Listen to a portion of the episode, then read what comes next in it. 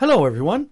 Welcome to Morning English. This is Colin. Hello, everybody. This is Summer. 欢迎大家收听早安英文。在节目开始之前呢，先说一个小福利啊。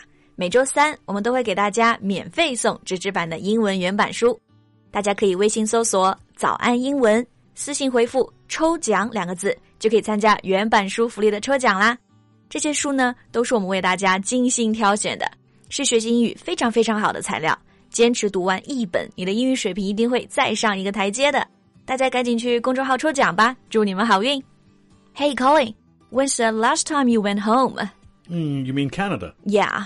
Oh, uh, it's been more than four years now. Four years. That's quite a while. Yeah, well, you know, this COVID 19 thing has made it difficult for any of us to travel. I was going to go to Canada last year, but when the virus arrived, I, I just decided not to go. 嗯， 就其实去年嘛，疫情才爆发的时候，其实很多国家大使馆都要你们就离开中国，对吧？You had the chance to leave, but you didn't. So why? Oh, well, I expected it to get really bad, and I was worried about being able to come back to China. I also expected China to deal with the virus well, so I thought it would be safer here. That's for sure. 就是相信我们会处理的更好。 但其实当时啊，大部分外国人其实还是都回去自己国家了的。So why don't other foreigners think like you? Well, I've been here longer than many other foreigners.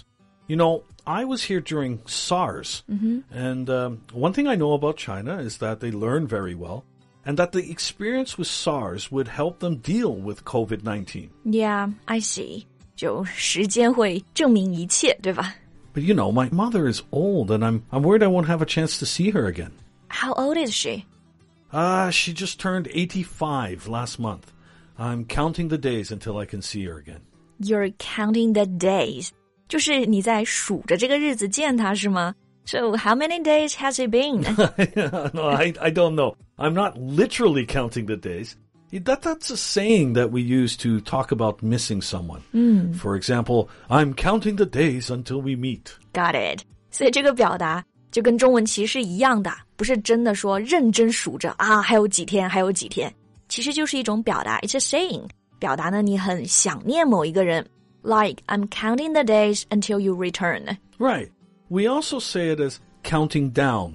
I'm counting down the days until I meet you again. 见到你之前，我都度日如年。这个表达有点甜啊。So, are there interesting ways to express that you are missing someone? Oh, yeah, of course. Hey, why don't we talk about that today? 好的，那我们今天就一起来聊一聊英文中有哪些和思念、想念相关的表达吧。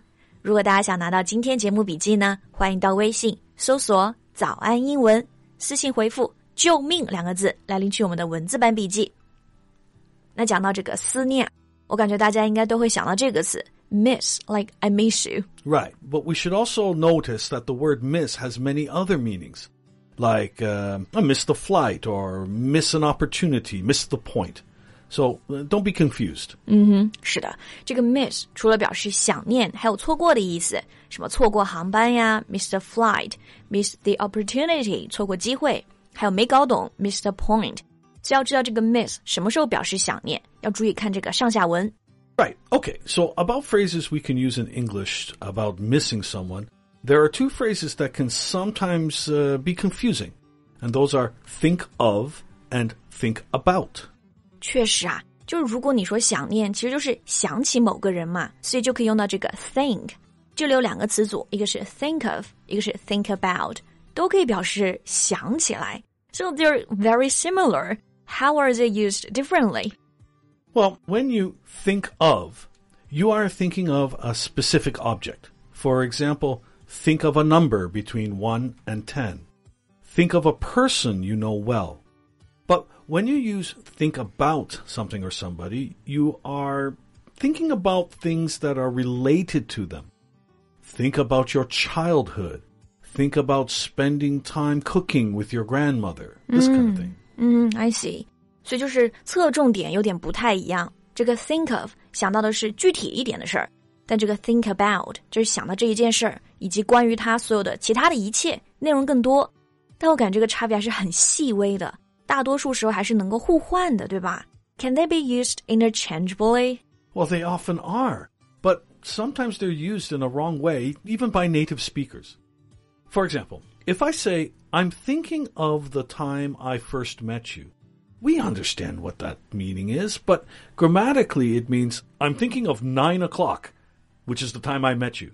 If I say I'm thinking about the time I met you, then I'm thinking about all the things that happened when I met you. I see，这个例子就很清晰啊。I'm thinking of the time I first met you，就是我们想起我们见面那个具体的时间点。 但如果你说 I'm thinking about the time I first met you，就是我想起我们第一次见面那个时候。So saying think about is better in this context. Not just better, it's the correct way to express the idea. But in practical use, it doesn't matter. Because it's obvious that even when we say think of here, we mean the same thing. Okay, so now it really doesn't matter. Well, it's an example of how we shouldn't treat language like math, that meaning is taken from intent and not from rules. All right, okay. Got it. 所以大家平常学英语呢，一定要把这个表达放到句子里，放到语境里面来理解。Okay, now how about some other phrases? okay, well, how about this one? I can't wait to see you. 这个表达大家应该很熟悉啊。I can't wait to see you，就是我迫不及待想和你见面了。 Well, I can't wait is used to show eagerness, excitement, and even impatience for something to happen. We can say, I can't wait to do something, or I can't wait for something to happen. Right，这里的 I can't wait to 就是在强调，like I can't wait to try your mother's cooking, or I can't wait for dinner at your mother's house. Yeah, yeah, good. Um, you know, also there are a lot of sappy sayings that we use. Sappy? Yeah, sappy. Uh, the word sappy is used to describe something that is uh, extremely emotional, but in an embarrassing way. Oh, so let's hear a sappy phrase for missing someone from Colin.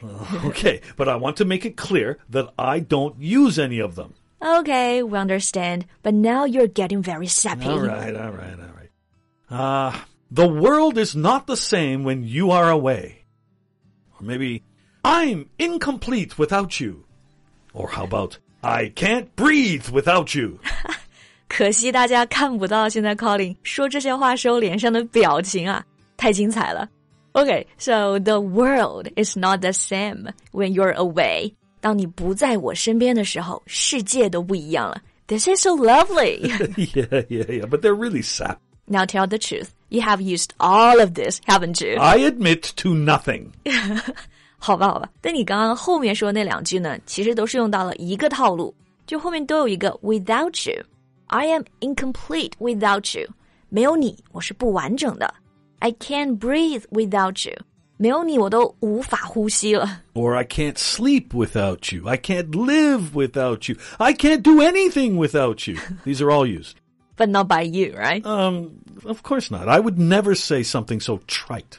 Trite，我猜这个词是不是表示什么老套腻歪的意思？ Yeah, something expressed too often to be interesting or seem sincere.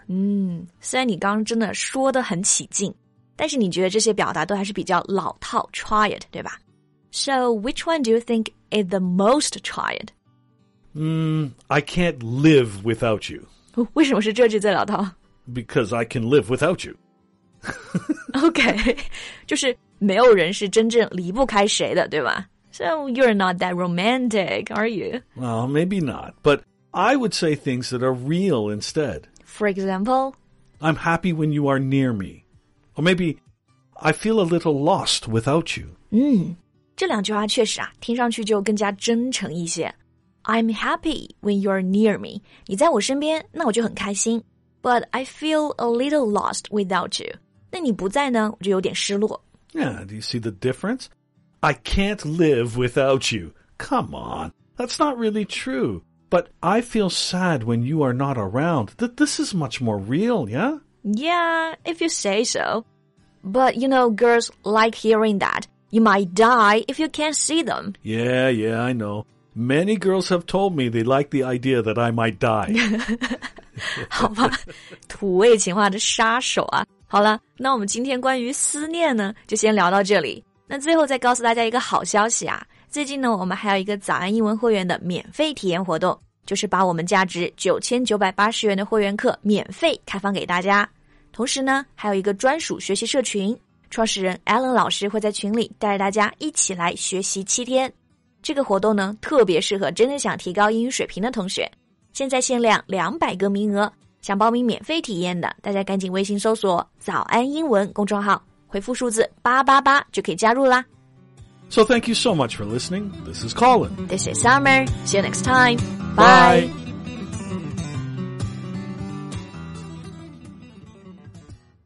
This podcast is from Morning English. 学口语就来早安英文。